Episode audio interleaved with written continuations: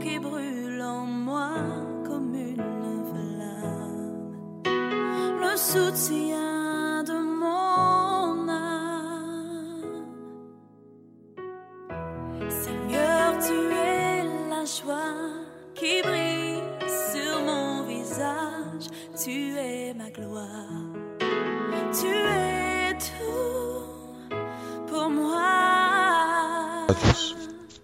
Que vous allez bien. En tout cas, aujourd'hui, on va continuer à parler euh, de l'amour divin et plus particulièrement le service. Euh, alors, je voudrais tout de suite faire un très très très très gros point d'attention par rapport à ce qu'on a dit hier. Il est vrai que euh, il faut avoir de la sagesse. Il faut avoir de la sagesse. Il y a un adage qui dit dans le monde trop bon, trop trois petits points. Vous connaissez la suite. Et euh, cet adage n'est pas forcément à suivre, mais il euh, transmet une certaine réalité. Généralement, dans le monde, une personne, lorsqu'elle pose un acte de service, attendent de la reconnaissance.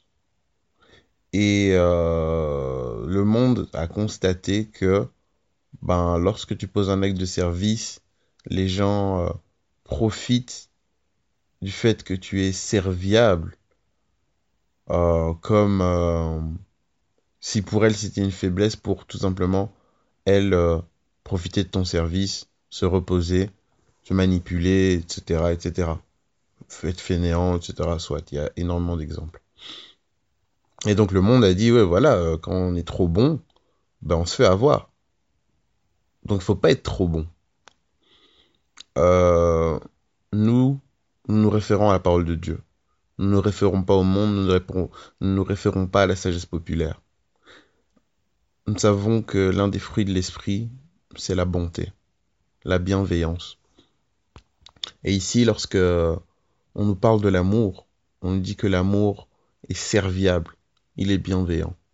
Donc ça veut dire que la volonté de Dieu, c'est qu'on soit ouvert aux autres, qu'on puisse les servir et qu'on soit bon. Ok? Nous soyons remplis de bonté. Donc, il n'y a pas de degré. Dieu va dira jamais tu es trop bon. Par contre, nous pouvons être euh, naïfs. Nous pouvons être, euh, nous pouvons manquer de sagesse. Et à ce moment-là, le problème, c'est pas notre bonté, mais c'est notre naïveté ou notre manque de sagesse. Nous sommes un corps, le corps du Christ, et euh, Dieu nous appelle à nous exhorter les uns les autres, nous appelle à évoluer les uns avec les autres, à aimer son prochain comme soi-même, etc. Et euh, si nous percevons que auprès de notre prochain, etc. Et quand je dis percevoir, c'est vraiment dans euh, en communion avec Dieu, pas juste euh, vos impressions. Vous avez les convictions, etc. que la personne qui est à côté de vous, etc. euh, a cette tendance à ne pas servir, a cette tendance à exploiter entre guillemets les gens. Il y a euh, un travail de de- d'enseignement. Par exemple, je, je constate que la génération Z, donc après les millennials, donc après les années 2000, etc. Millennials, c'était euh, vers les années euh, 80. Donc la génération des années 2000, la génération Z, c'est une génération qui bénéficie du combat des générations passées. Leurs parents sont venus euh, d'Afrique, ils se sont battus. Ils ont, ils ont, ils ont, ils ont essayé d'avoir une situation, ils ont eu des boulots, ils ont commencé à acheter des maisons, ils ont commencé à, à être propriétaires, ils commencent à avoir un certain standing. Et cette génération euh, considère tout comme un dû.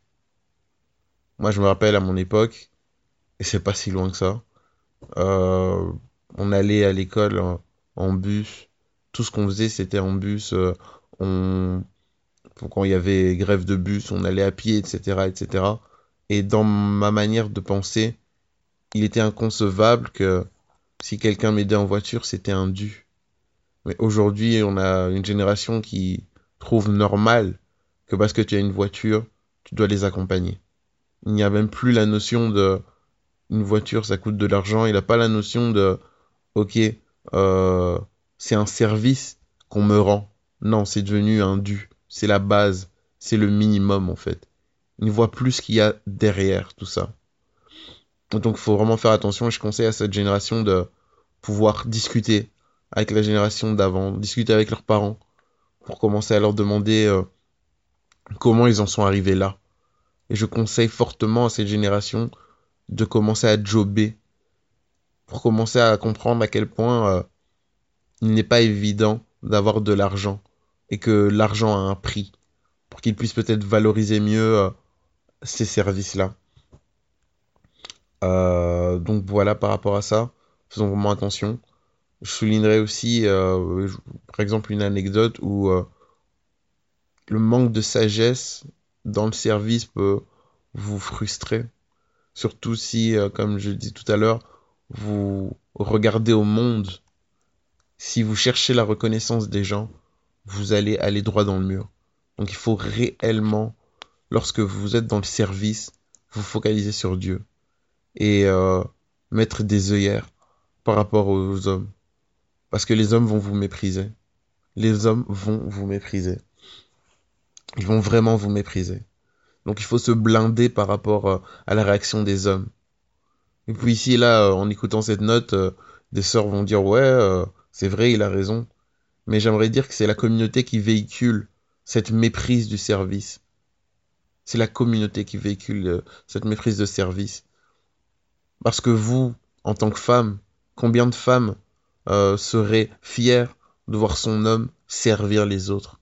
Combien d'entre vous encouragerait son homme à servir les autres? Parce que vous, en tant que femme, vous verrez comment on regarde votre homme. Est-ce que vous en serez fier Je pense pour ma part, et je l'ai déjà vu, que oui, vous, vous, vous trouvez ça bien, mais que pour vous, votre amour-propre, votre standing, vous n'aimeriez pas que votre homme soit méprisé par les autres. Donc cessons de véhiculer ce genre d'image. Ça commence par nous. Et ça commence par notre euh, manière de, fonctionner, notre manière de nous représenter les choses. Il y a beaucoup d'hypocrisie là-dedans. C'est énormément euh, interpellant de voir que moi je parle de ce que je sais. Je suis dans une communauté plutôt africaine. Donc je parle de ce que je vois. C'est vraiment affligeant de voir comment le service est, euh, est méprisé. Dans nos communautés, nous prenons les personnes les plus jeunes, nous prenons les personnes euh, qui ont le, le, le, qui sont les moins âgées et nous les appelons à servir. Parce que dans nos communautés, nous considérons les jeunes comme étant des personnes qui n'ont pas leur mot à dire. Ils sont là pour ça. Vous voyez, on a vraiment euh, cette mentalité-là. Ils sont là pour ça. Euh, vous le faites. Et d'ailleurs, on leur pose pas leurs questions. On leur pose pas de questions à savoir euh, est-ce que tu veux ou pas. On dit tu feras. Donc forcément, à partir de là, nous voyons déjà que le service a une notion particulière. Si nous considérons que ce ne sont uniquement les jeunes, les personnes qui n'ont pas un statut dans la société, donc que nous considérons qu'ils n'apportent rien, les personnes qui reçoivent. Alors elles, on va, leur, on va les désigner pour qu'elles fassent quelque chose parce qu'au final, elles ne font rien. Donc c'est tout ça, c'est dans cette idée-là. Comment voulez-vous que les gens perçoivent le service comme quelque chose de bénéfique ou quelque chose qui est bon? Non. Le seul objectif des jeunes, ça sera de passer autre, dans un autre statut pour euh, être respecté et ne plus être méprisé. Quand je serai à cet âge-là, je servirai plus quand je serai arrivé là, euh, qu'on vienne plus me parler pour que je sers. Parce que non, je, je, suis arrivé quelque part, je, je, je suis plus un petit. Vous voyez un peu comment euh, on véhicule des fausses mentalités de génération en génération? Faudrait vraiment que on se positionne. La foi chrétienne, c'est ça aussi.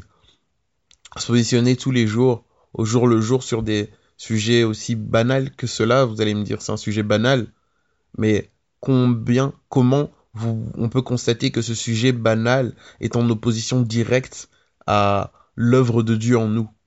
Dieu nous appelle à un certain amour et Dieu a envie de déverser cet amour avec nous. Mais à cause de nos fausses mentalités, à cause de nos raisonnements empreints des ténèbres en fait, on s'oppose à l'œuvre de Dieu dans nos vies. On s'oppose à l'amour, au véritable amour. On le, on le méprise. Donc, euh, soyons vraiment ces, porteurs de lumière, soyons ces personnes qui remettent l'église au milieu du village, soyons ces personnes qui aient un comportement, qui, qui un comportement différent, soyons ces personnes qui ont euh, vraiment une mentalité renouvelée. Vraiment, le Seigneur nous fasse grâce. Et pour toutes ces personnes qui servent, blindez-vous faites fi de toutes les réactions et ne cherchez surtout pas la reconnaissance des hommes ou sinon vous allez vous arrêter de servir. Et ce n'est pas la volonté de Dieu que vous vous arrêtiez de servir. Parce qu'il y a réellement une bénédiction dans le service. Il écrit dans la parole de Dieu que l'humilité précède la gloire. Que Dieu vraiment nous bénisse et nous conduise dans ses voies. Passons une excellente journée en. shame.